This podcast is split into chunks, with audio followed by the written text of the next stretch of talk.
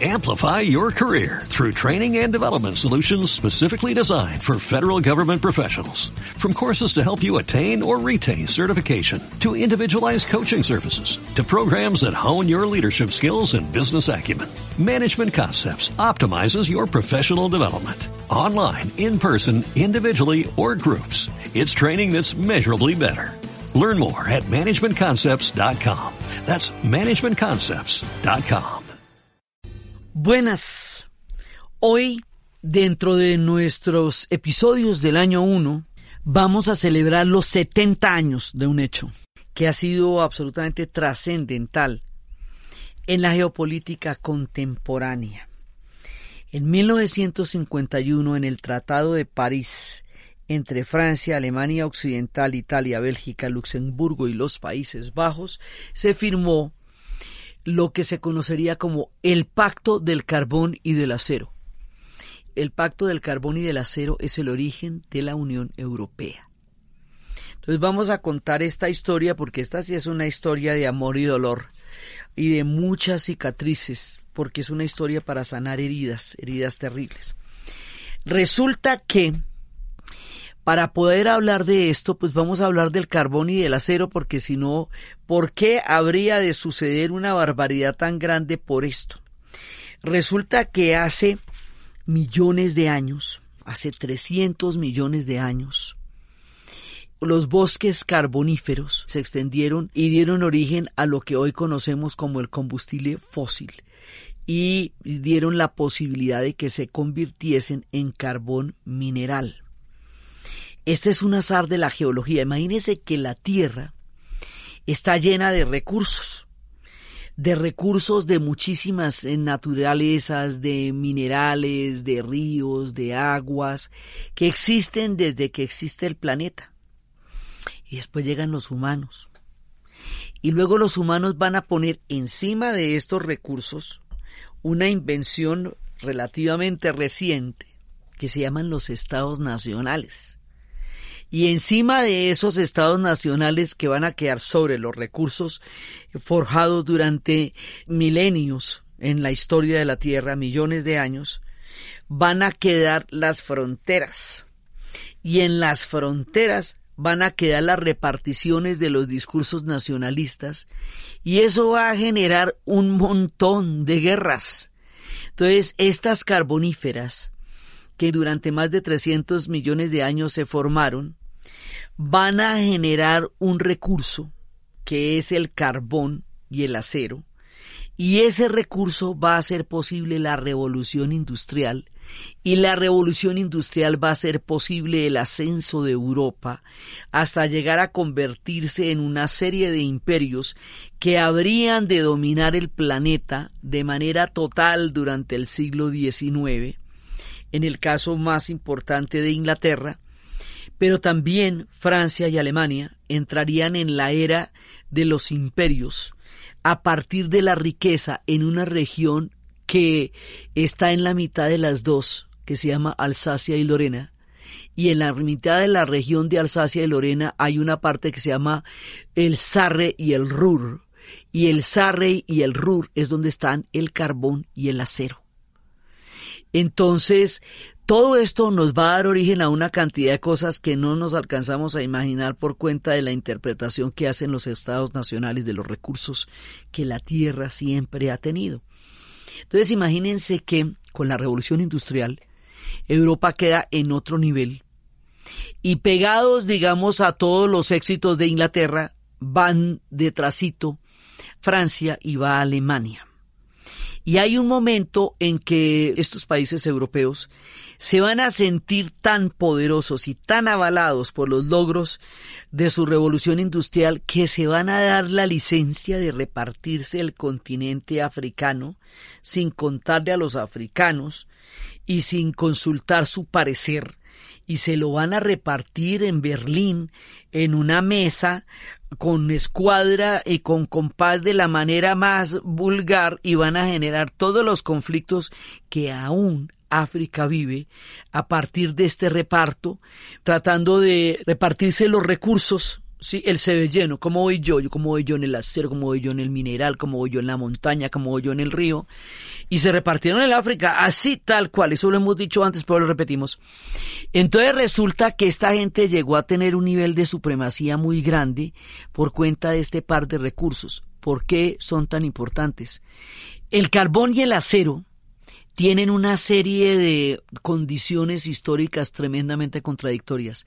Para poder formar el acero, nosotros tenemos que aliar el hierro, que es frágil, con el carbón para crear un nuevo compuesto que sí es muy resistente. Entonces se necesitan los dos, el carbón y el acero. Pero este carbón y este acero, que hicieron posible el desarrollo de los imperios y que hicieron posible todos estos devenires en la historia, también son tremendamente tóxicos. También crearon el efecto invernadero, también generaron episodios de una polución catastrófica en Inglaterra. Al mismo tiempo crearon toda la cultura de los mineros en Escocia y después con su eliminación sería terrible para esos pueblos, pero es un combustible del que tenemos que salir en la era moderna porque son principales en la producción del efecto invernadero, del cambio climático y toda esta emergencia planetaria en la que estamos. Entonces, estos combustibles que fueron dinamizadores de la historia, de sus éxitos y de sus horrores durante tanto tiempo, hoy están llamados a un cambio urgente para un nuevo pacto con el planeta porque son combustibles fósiles y son altamente contaminantes y no son eternos tampoco. Entonces aquí está todo, en el carbón y el acero. Estuvo el pasado, estuvo el progreso, estuvo la guerra y está el fin de una era que nos lleve a unos combustibles limpios y a una manera diferente de solucionar el tema energético de los recursos en un planeta que se encuentra en un estado de emergencia, entre otras cosas, gracias al uso ilimitado de estos combustibles. Entonces, el carbón y el acero van a ser el origen de todas las armas del mundo, desde las katanas japonesas hasta los acorazados. Todas las armas que hoy llenan de miseria el mundo son hechas de acero. Entonces, eso es lo que les da la plataforma, por un lado, para hacer imperios, pero por el otro lado, para construir super mega armamentos. Entonces, esta región se la van a pelotear durante sucesivos momentos en la historia. Alemania se unifica sobre tres guerras, que son los tres anillos que están en el Ángel de Berlín sobre la guerra contra Dinamarca, contra Austria y contra Francia. En la guerra contra Francia, ahí se apodera de la zona de los recursos en una batalla que se llama la batalla de Sedan y en esa batalla de Sedan humilla a los franceses, eso termina firmándose en, en Versalles y termina desproveyéndolos de esos recursos. Entonces más adelante Francia, terminada la Primera Guerra Mundial, va a hacer otro tanto y es que le va a quitar esas regiones a Alemania y la va a humillar en Versalles para sacarse el clavo de la batalla de Sedán. Y luego volverá a pasar lo mismo cuando venga la Segunda Guerra Mundial, entonces Alemania va a invadir a Francia y le va a quitar Alsacia y Lorena y la va a invadir y va a pasar todo eso, Francia va a quedar dividida y luego terminada la guerra van a destruir a Alemania y le van a quitar las regiones que ya le ha quitado a Francia. O sea, este, es el peloteo. Por estos recursos, lo que fue la Primera Guerra Mundial, que era una guerra de caballeros. Ellos decían, porque todos eran los primos, todos eran nietos de Victoria, todas eran las monarquías que estaban totalmente emparentadas en una realeza europea, y estas monarquías emparentadas en una realeza europea llevaron al mundo más allá del glamour de las charreteras y los militares bailando en los grandes salones con estas mujeres ataviadas de joyas, a la guerra más asquerosa, sin sentido, absurda, terrible, que rompió a Europa por dentro la Primera Guerra Mundial, que habíamos dicho que se llamaba la Gran Guerra porque a nadie se le ocurría que pudiera haber una segunda, porque a nadie se le ocurría que se pudiera repetir una cosa tan absolutamente terrible como fue la Primera Guerra Mundial, en trincheras, entre el lodo, el barro, y el horror murieron más de 10 millones de personas. Para la población de la época esto significa que cada una de las familias europeas tiene por lo menos uno o dos tumbas de la Primera Guerra Mundial. Murió una generación entre los 14 y los 40 años por absolutamente nada porque no hay ninguna causa justificable para un horror como el que se vivió en la Primera Guerra Mundial y el estrés postraumático y un continente de minusválidos y un pueblo enseguecido y aterrado ante su propia barbarie.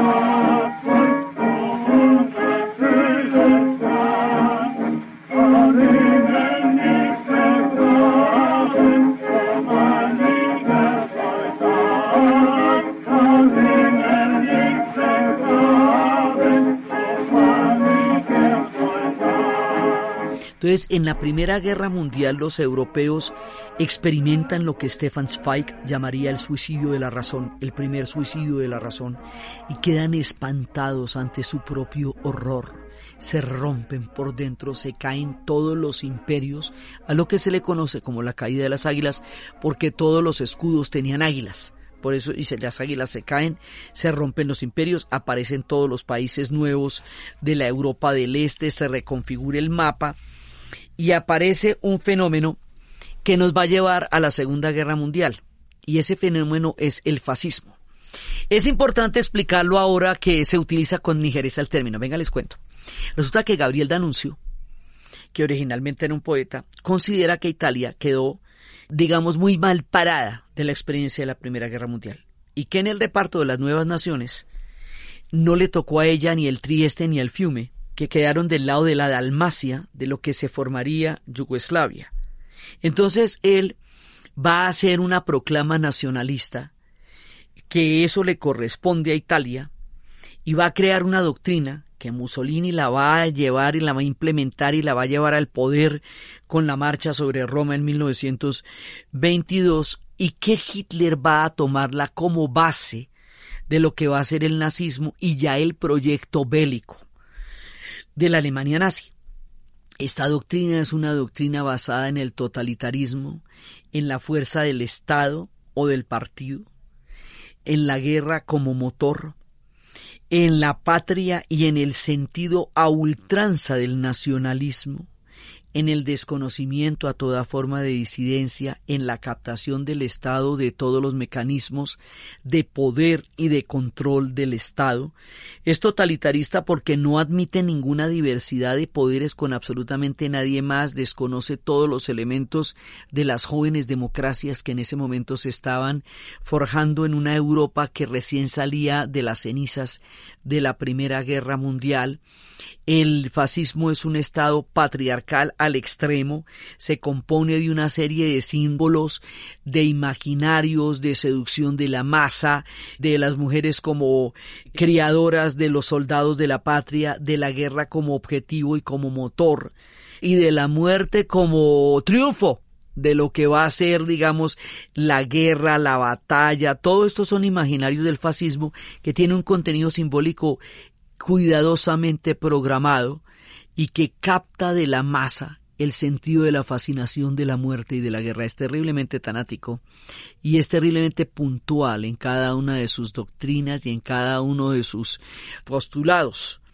Entonces, en el fascismo no hay disidencias, en el fascismo lo que hay es muertos avalados por una doctrina superior que en el caso de los alemanes se montaron en la raza superior y en el caso de los italianos se montaron en la antigua gloria del imperio romano.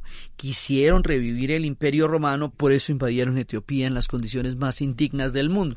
Entonces está que este proyecto que es nuevo, se forma en el periodo entre guerras, va a ser aquello que Hitler va a adaptar a la historia alemana, metiéndole la teoría de la superioridad racial y la del espacio vital, y va a reconstruir una Alemania destruida hasta los cimientos sobre la base de una economía de guerra que va a generar muchísimo empleo, de tanques y de armamento y de uniformes y que va a crear una rápida reactivación económica desconociendo los tratados de Versalles y creando una economía de guerra. Esa economía de guerra está basada en el carbón y en lo cero, en la recuperación de esas provincias, porque Alemania después de la Primera Guerra Mundial la despedazaron, le quitaron la, esas regiones, el Sarre y el Ruhr, que era donde se producía el carbón y el acero, le quitaron los ejércitos, la pusieron a pagar la reconstrucción de Europa, le hicieron realmente unas condiciones inviables para seguir como país. Entonces, sobre eso que se llama la ira narcisística, que fue todo lo que sufrió Alemania, es que se monta el nazismo y recupera estas dos partes, Alsacia y Lorena, y las pone como parte fundamental del proyecto bélico que se va a armar ahí. Entonces se va a armar la Segunda Guerra Mundial. Nadie quería meterse en eso, nadie. Pero no se pudo evitar, eso era un proyecto histórico del nazismo.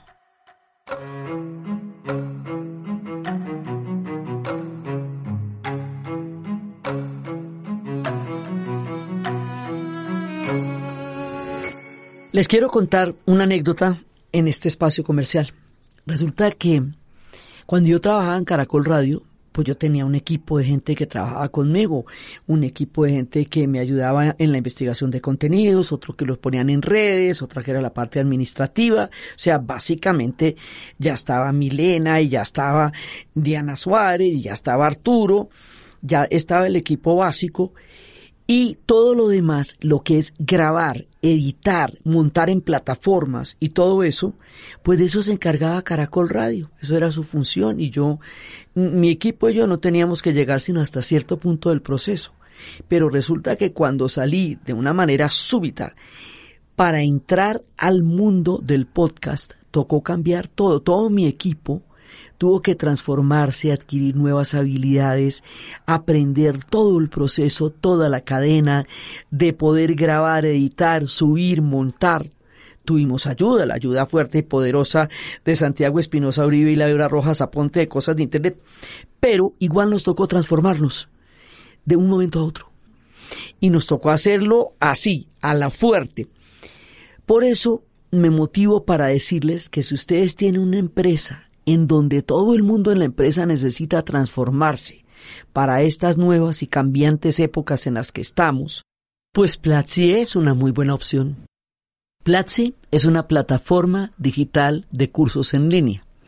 ¿Eso qué quiere decir? Que uno entra a una página, paga una mensualidad, también puede entrar a una aplicación de celular y hay una gran cantidad de cosas que uno puede aprender. Cursos de todo lo que ustedes imaginen. Pero no solamente es una plataforma personal para transformarme a mí, sino que es una plataforma donde un equipo completo puede transformarse y adquirir nuevas habilidades. Y eso siempre es importante. Por eso quiero invitarlos a conocer esa posibilidad tan grande que nos brinda Platzi, porque ellos son los patrocinadores de este episodio, lo cual nos tiene muy contentos. Entonces, entren a Platzi com slash Diana Uribe y se van a encontrar con un mundo maravilloso de conocimientos. Continuamos con nuestro episodio.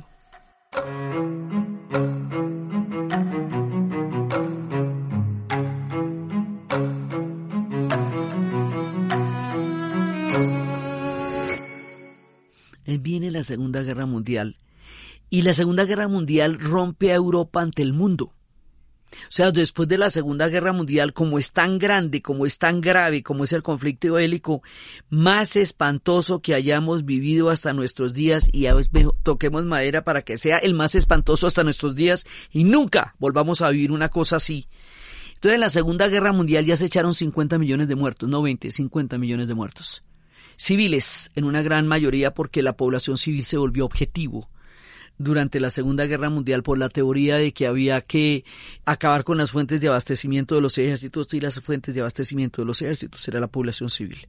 Entonces esto va a ser la barbaridad y aquí va a estallar en la mitad del horror, el horror dentro del horror que fue el holocausto y toda la persecución a la población judía sistemática como una fábrica de muerte y a la población republicana y a todas las demás personas que fueron llevadas a los campos de concentración que eran todos los disidentes, los homosexuales, los extranjeros, los comunistas, los anarquistas, los socialistas, todos los que tenían una doctrina política ética, orientación, todo lo que fuera diferente al proyecto nazi terminó en los campos de concentración. Entonces Europa una vez más se enfrentó al espanto, una vez más al suicidio de la razón y una vez más se vieron a la cara del horror.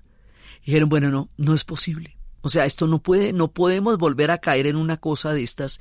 Ahí sí se van barranco abajo. Porque después de la Segunda Guerra Mundial Europa perderá la hegemonía de la era de los imperios. Después vendrá la descolonización, después vendrá la pérdida de todos los imperios que habían adquirido durante la revolución industrial, de toda su hegemonía, y ellos son conscientes de que ya se les fue ese tren, que los Estados Unidos y la Unión Soviética con el invento de la bomba atómica quedaron en otro nivel con la victoria sobre los nazis forjada y hecha por los, por los soviéticos, porque fueron ellos los que en la Stalingrado y en Kursk finalmente los derrotaron, pero todo fue un conjunto, tiene que ver con el desembarco de Normandía, tiene que ver con la resistencia de Inglaterra durante el primer año antes de que la Unión Soviética o los Estados Unidos entraran en la guerra, tiene que ver con todo, pero el remate lo hacen los soviéticos con su pellejito. O sea, su pellejo significa 27 millones de personas muertas, que son estados completos desaparecidos eh, de los 50 que murieron durante la Segunda Guerra Mundial. Entonces, la Unión Soviética y los Estados Unidos quedan como las nuevas potencias con una supremacía nuclear sobre el mundo que lleva a otro orden geopolítico totalmente diferente, que es el que conoceremos como la Guerra Fría. Entonces los europeos se pellizcan y dicen, ¿sabe qué? Nosotros nos quedamos atrás. Nosotros la perdimos, aunque hayamos ganado, la perdimos. Y tenemos que hacer algo porque ninguno de nuestros países va a lograr un lugar en este nuevo mundo por separado. Eso nos toca a todos juntos. Bueno, Alemania la repartieron. En la conferencia de Yalta se decidió la destrucción total y absoluta de Alemania y la destruyeron total y absolutamente. Eso no quedó nada. Y la idea original de, de Stalin era reducirla a un estado pastoril. Y los Estados Unidos dijo, bueno, y tampoco, me parece un poquito exagerado, porque es que no podemos reconstruir Europa sin reconstruir Alemania, es una pieza clave. Entonces, bueno, Alemania entrará en el Plan Marshall, Alemania Occidental, y la Alemania Oriental será como la punta de lanza de todo el proyecto soviético en Europa. Entonces resulta que en este momento, en un principio, otra vez, quedaban los aliados en disposición de explotar el carbón y el acero a voluntad en las regiones alemanas del Sarre y del Ruhr, entre Alsacia y Lorena, y entonces Konrad Adenauer el canciller alemán que preside y lleva a Alemania hacia la reconstrucción, el canciller alemán que pidió perdón, se arrodilló ante Auschwitz para que devolvieran a los soldados alemanes arrastrados después de la Segunda Guerra Mundial, que fueron detenidos diez años más después de la guerra hasta que los devolvieron, ya hechos fantasmas, a una Alemania rota, y ya reconstruida por las mujeres en ese momento, Konrad Adenauer dice, no, no nos pueden volver a hacer otra vez el tema de que ustedes explotan nuestros recursos como quieran, porque eso es lo que produce las guerras. Entonces, tenemos que cortar por lo sano ahí, ¿sabe? Hay que hacer otro trato. Sí, entonces la pregunta que muchas veces hemos contado, ¿por qué es que nos matamos por Alsacia y Lorena? ¿Y qué es lo que hay allá? El carbón y el acero. ¿Y por qué no, no más bien no nos lo repartimos, hombre? Aprendamos algo de esta vuelta. Si es que 70 millones de personas es un legado espantoso para el mundo. O sea, ya ellos dicen, hemos ido demasiado lejos. Ya no podemos sostenernos moralmente frente al mundo después de lo que nos hemos hecho y le hemos hecho al mundo. Esto ya pasamos los límites de todo lo considerable o lo posible, porque Europa quedó arrasada físicamente Europa quedó arrasada militarmente en muchos lados. Europa quedó quebrada políticamente porque pues toda estuvo invadida por el nazismo. Pero Europa quedó moralmente rota. Europa perdió su rumbo. Europa se miró a sí misma desde los ojos de la barbarie cuando ella se había autoproclamado como la civilización del planeta. El golpe es brutal y eso es lo que va a hacer toda la escuela de Frankfurt. La teoría crítica de la sociedad, que es la filosofía alemana, es tratar de entender por qué se llevaron al nivel de los abismos que se llevaron, porque una fuerza tanática tan terrible fue capaz de arrastrarlos hasta el barranco de la historia. El pacto del carbón y el acero es un intento por remendar eso. Again. Don't know where, don't know where, but I know we'll meet again some sunny day.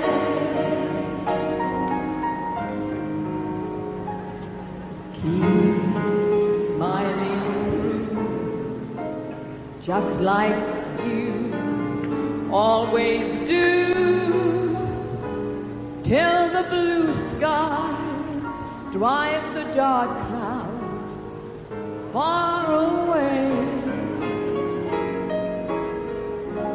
So will you please say hello to the folks that I know? Tell them I won't be long.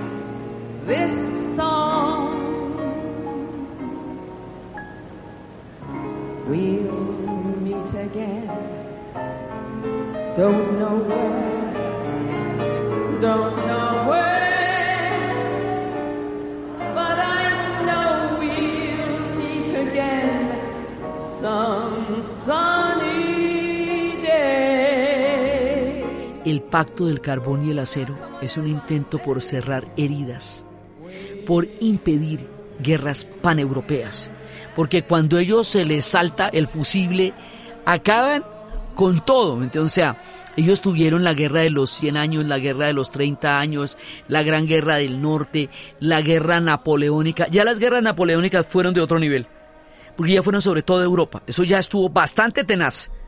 Pero la Primera Guerra Mundial es, la pasada de todas las pasadeces y la Segunda Guerra Mundial es la ruina total de ellos.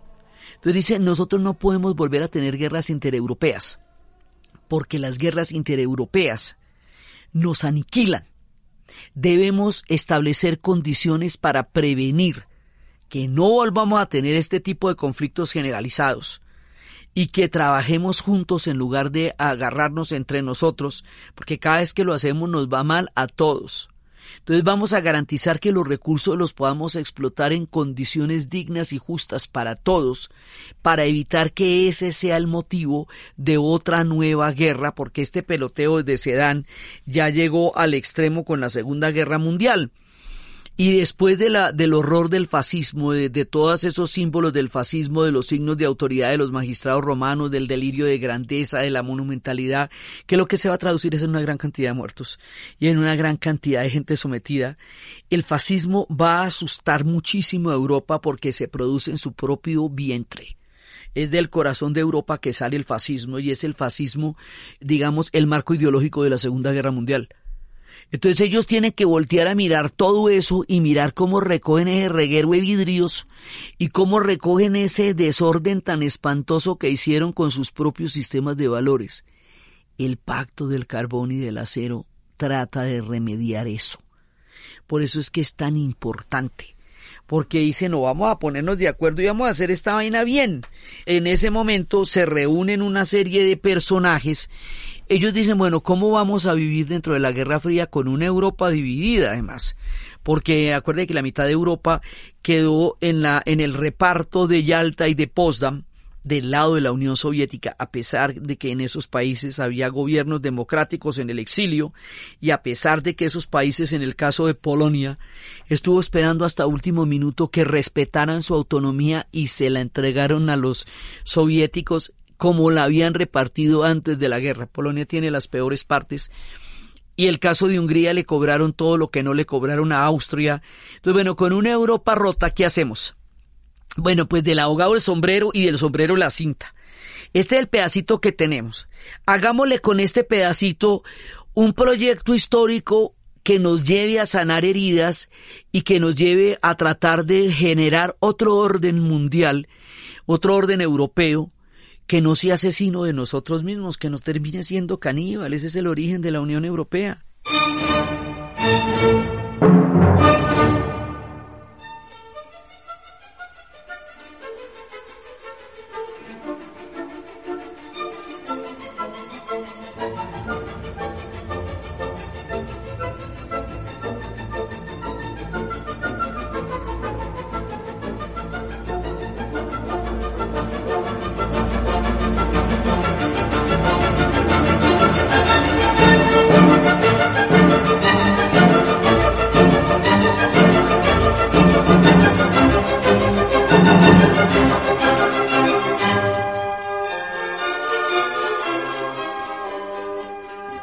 Entonces vamos a crear de a poquitos. Ahorita no somos sino cinco gatos. Vamos a crear una comunidad de naciones entre cinco gatos.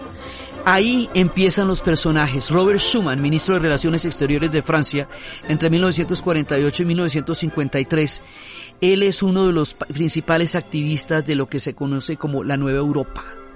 Y la idea era que Europa no se hará de una vez ni en una obra de conjunto, se hará gracias a las realizaciones concretas que creen en primer lugar en una solidaridad de hecho.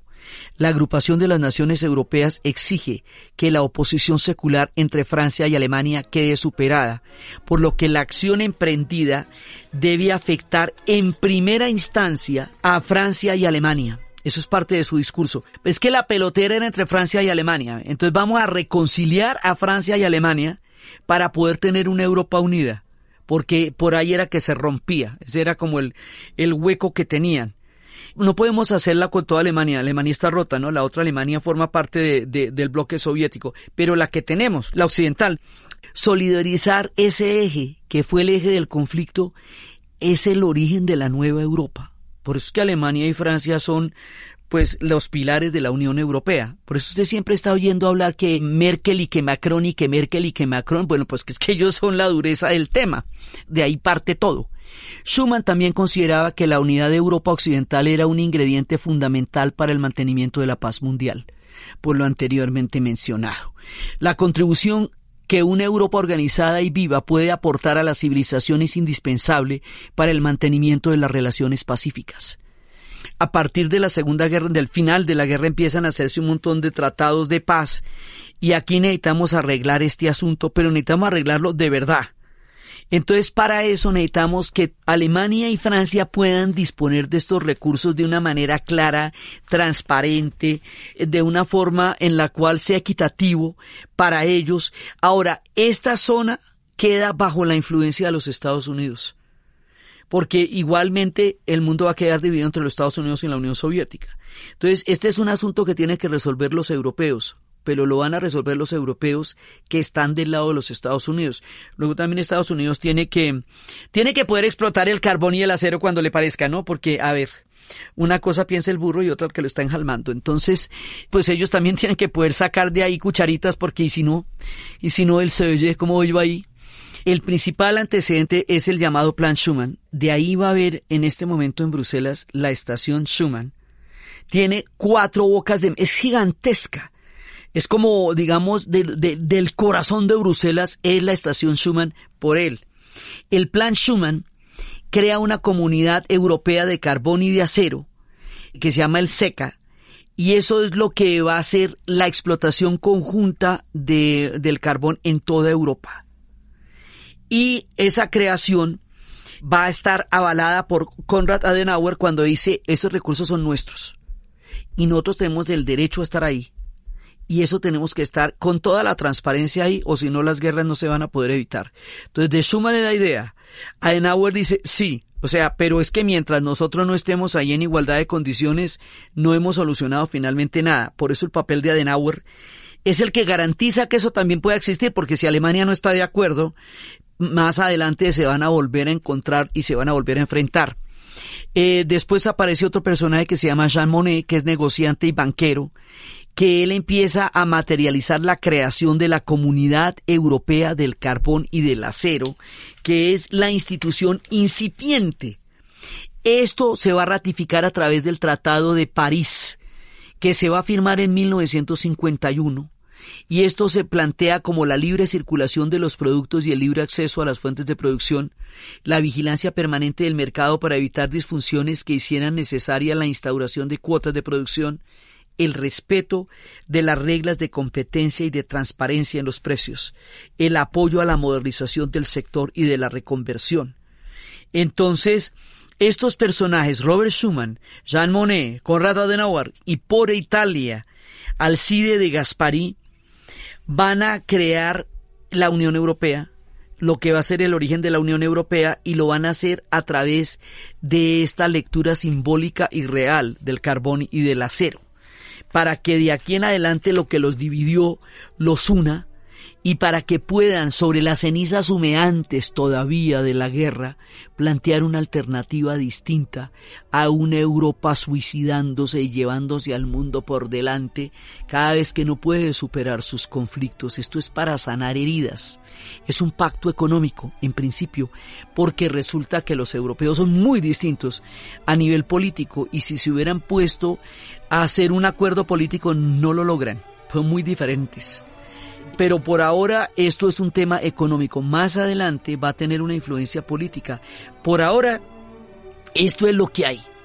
Pero es el principio de una forma nueva de Europa vivir para evitar la autodestrucción y los suicidios tan terribles que acaba de aparecer.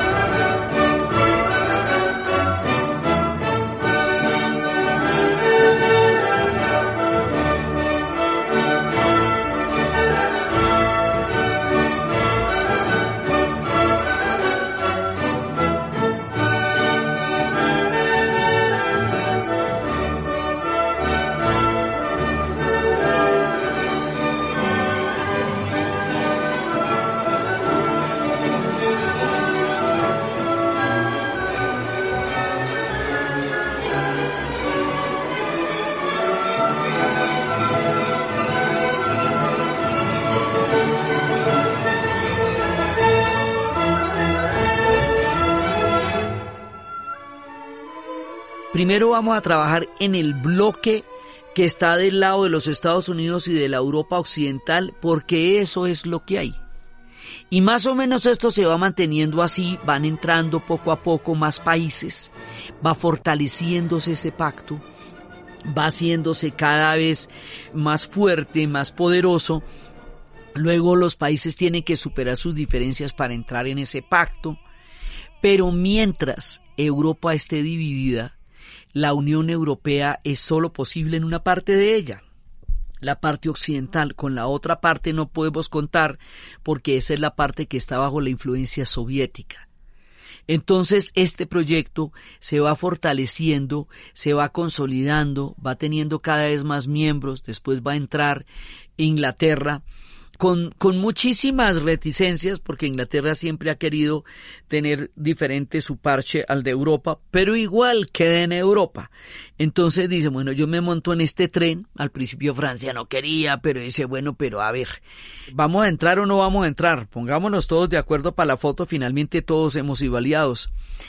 Y después, cuando cae el muro de Berlín, cuando se reunifica Alemania, cuando caen las alambradas desde Hungría y toda la cortina de hierro que hemos contado muchas veces aquí cómo cayó, queda totalmente derribada, entonces es posible el sueño de una Europa unida. Entonces se van a poner de acuerdo para la foto, porque si con una Alemania dividida no puede haber una Europa unida. Entonces se reunifica Alemania, es una decisión que es fundamental para hacer posible la Unión Europea. Y así el Tratado de Maastricht en el 92 consolida la Unión, el euro consolida la realidad económica de ellos ya para la entrada en el siglo XXI y la Unión Europea arranca como un bloque político histórico que tenga una presencia en el escenario de las superpotencias y que tenga su propia voz en el concierto del mundo pero fundamentalmente para seguir con la política de cerrar heridas y construir hacia un futuro conjunto lo que antes era una rivalidad atroz entre potencias y entre países.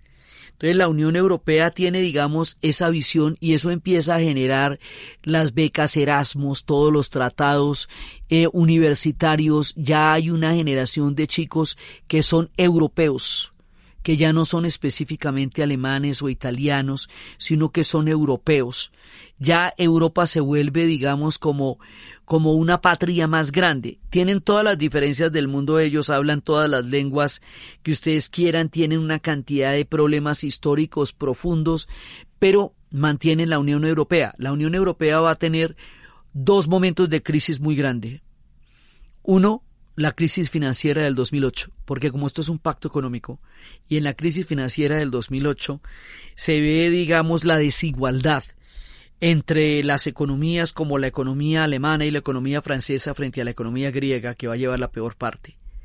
La otra va a ser la pandemia, porque la respuesta a la pandemia no es una respuesta unificada de Europa, sino que vuelven a poner las fronteras donde ya habían quitado todas las fronteras, la muy libre movilidad al interior de Europa, donde ya habían estado eh, haciendo, digamos, toda la zona euro, todo eso ellos tienen diferentes partes, la zona Schengen, la zona, los diferentes tratados, la zona euro, pero ya la tenían, digamos, bastante en consonancia pero la pandemia ahorita los tiene en una situación bastante complicada en términos de, de cómo siguen. El otro golpe brutal es el Brexit. Para entender la importancia del Brexit dentro del escenario de la Unión Europea, nosotros hicimos dos capítulos del Brexit a comienzos de este año que les recomiendo revisitar porque ahí explicamos paso a paso lo que significa el Brexit y por qué es un golpe tan duro para el proyecto de la Unión Europea. Precisamente por eso. Entonces, en este momento, el Brexit entró en efecto. Está ocurriendo ya en términos reales. La pandemia ha vuelto a poner fronteras porque ellos están teniendo soluciones, digamos, individuales o nacionales a problemas globales qué es lo que está pasando ahorita. ¿Cómo van a terminar de enfrentar esta crisis para seguir siendo una Unión Europea? ¿Cómo van a salir adelante de la pandemia, de las implicaciones del Brexit y mantener el sueño de cerrar heridas y de continuar juntos en un proyecto histórico que entre otras cosas es el único que les puede dar resultado aún en la geopolítica moderna porque ninguno de estos estados ahora podría llegar a tener la supremacía que tuvieron en el siglo XIX y porque el intentar hacerlo es el origen de las guerras que se han echado encima. Aquí hay un aprendizaje histórico muy profundo que es lo que ellos intentan proteger y que es importante para el mundo que lo protejan, porque cada vez que se les rompe ese fusible se vuelven locos. Entonces, digamos, la Unión Europea garantiza un, una, una posibilidad de paz mundial importante. Eso no deja de ser cierto. Ahorita están atravesando uno de los momentos más duros, porque la pandemia los atomizó en su respuesta frente a toda la prevención del COVID y no actuaron en bloque, no actuaron como el bloque histórico que son, sino cada uno de los países de acuerdo con sus propias, con sus propias restricciones y en este momento está todo el principio de movilidad que era una de las fundamentos de la Unión Europea está interrumpido por el tema de la pandemia. Esto es un escenario que nadie había contemplado y que nos toma por sorpresa a todos y pues también toma por sorpresa a la Unión Europea y cada cual tira para su lado. Hay problemas con los totalitarismos incipientes en Hungría y en Polonia El de Hungría no es incipiente, el de Hungría se parece bastante más al fascismo del que les estábamos hablando antes, pero estos son contrarios a la Unión Europea. En la Unión Europea usted no puede tener totalitarismos internos, tiene que haber resuelto sus dictaduras como le tocó a Portugal y España para poder formar parte de la Unión Europea, tiene que haber resuelto sus problemas internos. Eh, digamos, la idea era que si usted, eh, usted tuviera que llegar a la Unión Europea habiendo saneado sus propios problemas internos para no trasladarlos a la Unión Europea, entonces, pues ellos tienen una cantidad de problemas en este momento, ellos tienen una política de subsidiariedad y de solidaridad, y es que tienen que darse la mano los unos a los otros en todas las diferentes circunstancias para poder continuar juntos el sueño de una Europa unida. En este momento, pues la están pasando terribles, pero el mundo entero lo está pasando terrible y nadie tiene respuestas que ellos tampoco tienen. Pero de todas maneras sigue existiendo la Unión Europea y mientras siga existiendo la Unión Europea la intención histórica de cerrar heridas sigue siendo válida y sigue siendo importante. Por todo el proceso histórico de semejante envergadura, por las heridas que se cierran, por la idea de crear una comunidad en lugar de un conjunto de países destruyéndose los unos a los otros, por todo lo que significó el que estos imperios y estas colonias hayan hecho tantos estragos en la tierra y ahora se hayan concentrado en tratar de encontrar una armonía juntos, por el azar histórico de dónde quedan los recursos en el planeta Tierra y la manera como la geopolítica hace el uso de ellos que le convenga a cada orden histórico, y el papel que el carbón y el acero tuvieron entrelazar la geopolítica, la guerra y la tragedia, y sea por ahí el origen de la reconstrucción y una nueva mirada de una Europa que quiere aprender de su pasado y salir de las cenizas. En ese año de 1951, cuando recién terminada la guerra todo dolía, todo sangraba y Europa estaba devastada, por eso, en el año 1, nos vamos al pacto del carbón y del acero para dar origen al sueño de la Unión Europea, con todos los problemas que hoy tiene, pero la existencia que aún mantiene como un bloque histórico que plantea nuevas miradas distintas a la solución de la guerra y la destrucción.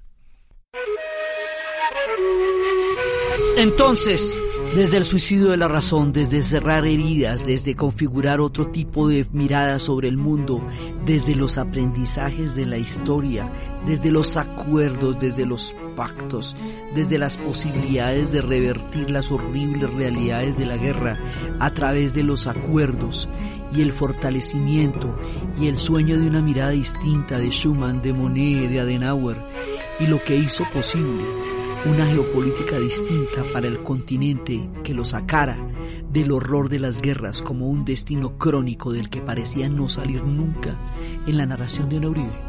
Y para ustedes feliz día, cualquier día que se sea.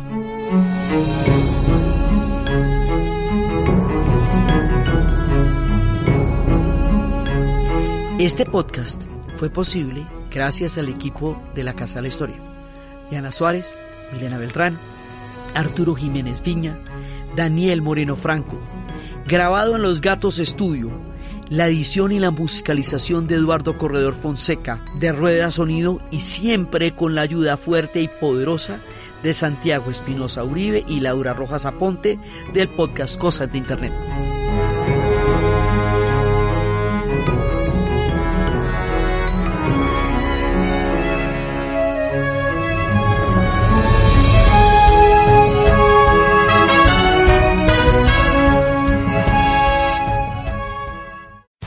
Amplify your career through training and development solutions specifically designed for federal government professionals.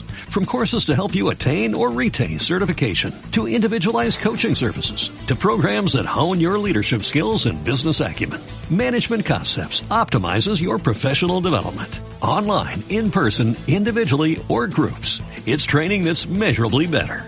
Learn more at managementconcepts.com. That's managementconcepts.com.